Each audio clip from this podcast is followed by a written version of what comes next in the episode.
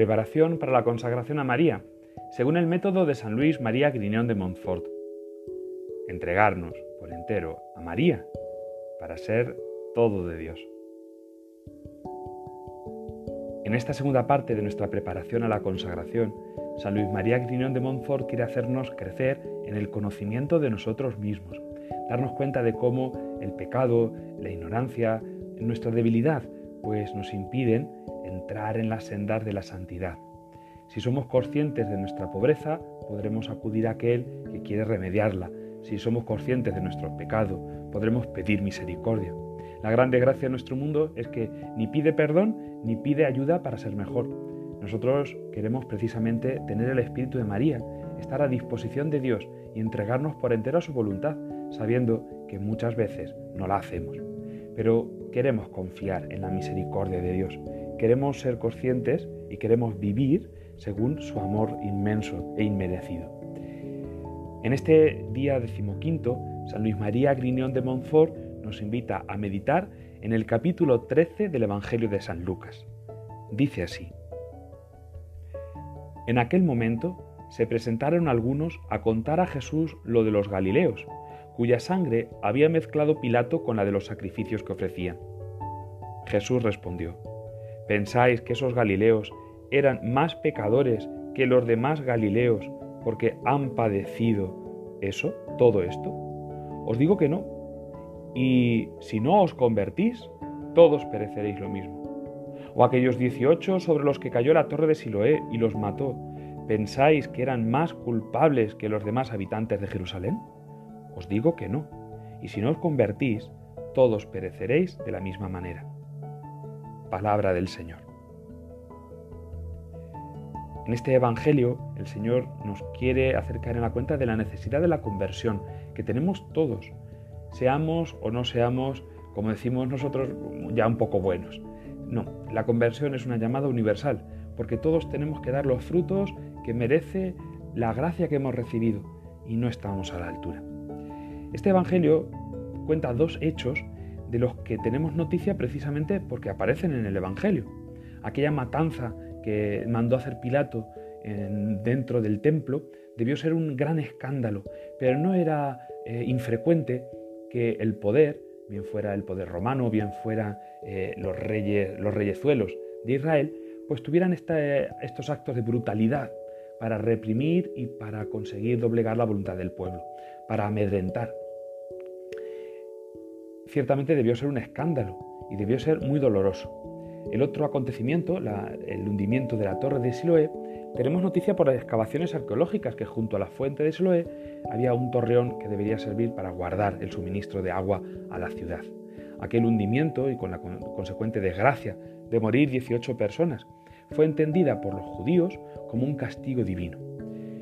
Aquí hay una interpretación que el Señor también quiere corregir y es una interpretación que se da muy a menudo en nuestros días, la de el karma. Si haces el bien te pasarán cosas buenas, si haces el mal te pasarán cosas malas. Esta idea estaba también muy extendida en el judaísmo y sin embargo ya estaba desmentida en el libro de Job. El santo Job es una persona muy buena a la que le pasan cosas muy malas. Es el misterio del mal, es el misterio de la iniquidad, que no llegamos a comprenderlo y que en el fondo pues encierra el misterio de la libertad y el misterio de la providencia y el misterio de la inmensa misericordia de Dios, que triunfará sobre todo mal, pero al final de los tiempos. Hay otro extremo que este Evangelio nos viene a corregir, y es el que Dios no castiga, como si que este Evangelio fuera un error o una mala interpretación, y deberíamos pues comprender un Dios misericordioso que solo sabe hacer bien. Y es verdad que Dios es bueno y solo sabe hacer bien, pero también es verdad que busca el bien mayor y para eso es capaz de consentir algunos males, siempre orientándonos al bien. Por eso la enseñanza que dice el Señor es no penséis en las culpas, si eran, es un castigo de Dios, si es que se lo tenían merecido, sino que debemos convertirnos, porque el mayor castigo es quedarnos privados de Dios para siempre. El mayor de los castigos por nuestros pecados. Nuestro castigo merecido sería la condenación eterna. Y sin embargo el Señor lo que quiere es nuestra conversión. Debemos espabilar, desvelarnos de la modorra que nos circunda en este mundo y reconocer que sí, que por nuestros pecados, por nuestras ingratitudes, deberemos dar cuentas y que las desgracias que nos puedan pasar en esta vida, siendo muy dolorosas, nunca llegarán a ser como la desgracia del infierno, de la condenación eterna, de privarnos para siempre del amor de Dios. En este tiempo de preparación a la consagración debemos profundizar en esta llamada a vivir lo que somos, a ser de verdad hijos de Dios. Le pedimos a la Virgen Santísima ser enteramente suyos, pues vivámoslo de verdad. Procuremos cada día tener un rato de oración, contemplando el rosario, no solo rezando las oraciones a la carrera, sino reparándonos a meditar los sentimientos, las actitudes, los comportamientos de los corazones santísimos de Jesús y María, cómo vivieron cada uno de los misterios. Procuremos, en definitiva, imitar a los santos, buscar en ellos el modelo de nuestra vida, la guía segura para saber vivir bien. Ojalá y nosotros, al entregarnos a María, podamos de, de verdad decir que somos enteramente suyos y ya no nos preocupemos ni de premios ni de castigos, porque todo será para nuestro bien, aceptando con mansedumbre la cruz de cada día. Cuando nos venga alguna contrariedad, cuando nos venga algún sufrimiento, cuando tengamos encima, sí, pues alguna cruz que nos oprime, que nos aplasta, digamos, más Señor merezco por mis pecados. Ayúdame a llevar esto con mansedumbre, con humildad, con confianza. Pidámosle a la Virgen que nos enseñe a guardar en el corazón como ella guardó en el corazón todos los acontecimientos. Pidámosle, en definitiva, que veamos la realidad de nuestro mundo a la luz de la realidad que es la de Dios.